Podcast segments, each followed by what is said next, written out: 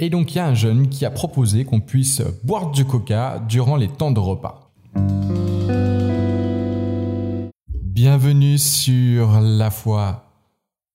Ouh Franchement, je sais, je suis un gamin, ne m'en voulez pas. Il y avait aussi une autre chose dont je voulais vous parler avant de finir cette série. C'est cette fois où c'était les enfants qui ont décidé des règles.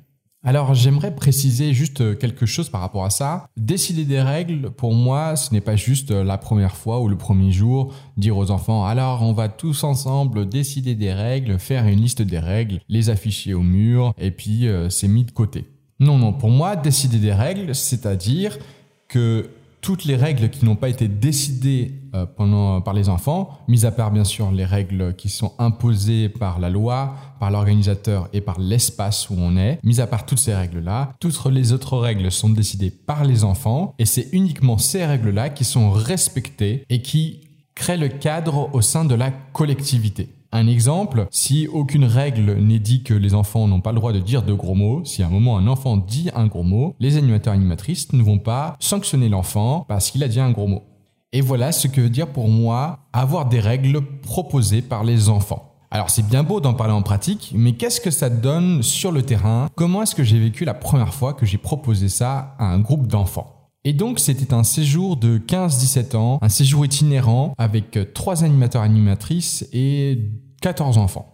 Nous avons discuté avec l'équipe de l'organisation durant le séjour de euh, ce principe-là, parce que aucun de l'équipe ne voulait justement que euh, on parte du principe que ce soit juste le premier jour que les règles soient posées et puis après qu'on oublie. Du coup, on a décidé ensemble que effectivement le premier jour, il y aurait bien évidemment un temps de règles comme d'habitude, hein, où on proposerait aux jeunes en disant bah nous là cette fois-ci on pose aucune règle. Bien sûr il y a la loi, bien sûr il y a l'organisateur qui impose des règles, bien sûr à chaque fois qu'on va être dans un lieu, il y aura à respecter les règles du lieu. Mais mis à part ça, nous on n'impose aucune règle et c'est vous de à vous de les décider. Et puis après, on s'est dit, on va laisser une opportunité tous les jours avant le dîner de discuter de ces règles, de dire euh, rapidement, bon alors, euh, est-ce que pour l'instant euh, les règles qu'on a vous conviennent ou est-ce que il faut en changer une, est-ce qu'il faut en rajouter une, est-ce qu'il faut en enlever une, modifier une? Et l'idée c'est que si un seul des jeunes dit oui, moi j'aimerais bien changer, à ce moment-là on discute de la règle. Je ne parlerai pas de la manière dont on formalisait la parole, cela serait beaucoup trop long et ce n'est pas le sujet.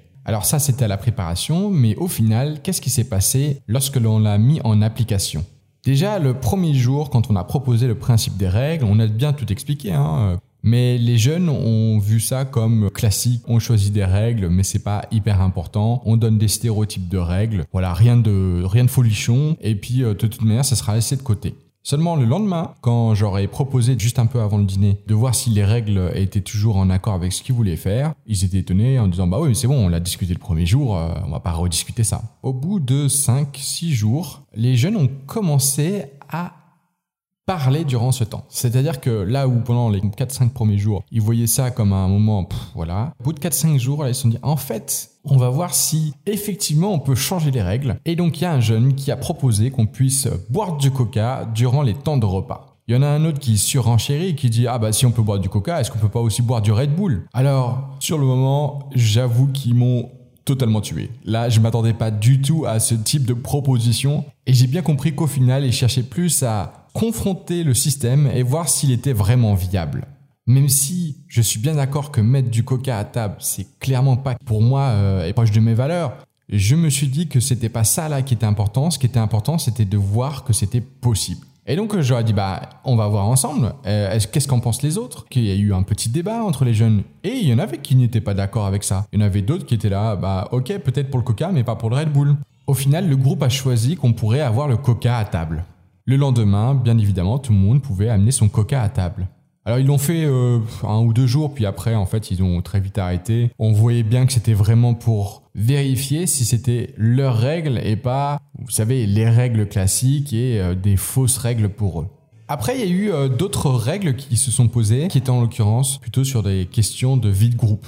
Par exemple, l'heure où on a arrêté de faire du bruit le soir pour ne plus déranger les autres, ça a été débattu à plusieurs reprises sur plusieurs jours parce qu'ils n'étaient jamais d'accord. Bref, c'est du détail, mais ça montre aussi que c'est à ce moment-là qu'ils se sont vraiment appropriés les règles et que ça a été vraiment les règles du groupe. Et ce qui a été étonnant, c'est que ça aussi a aidé à avoir euh, moins de difficultés à gérer le groupe. La question du cadre est souvent problématique. On se dit oui, il faut de, l'ordre et de la discipline pour s'assurer que tout se passe bien. Mais là, justement, euh, si on choisit le cadre ensemble, l'ordre devient plus naturel. En tout cas, c'est comme ça que je l'ai vécu sur ce séjour et c'est ce que je me suis rendu compte. Qu'il y avait moins cette question de la sanction, de la punition, parce qu'en fait, on décidait ensemble des règles. Et le séjour était beaucoup plus sain. On avait la sensation d'être en vacances ensemble.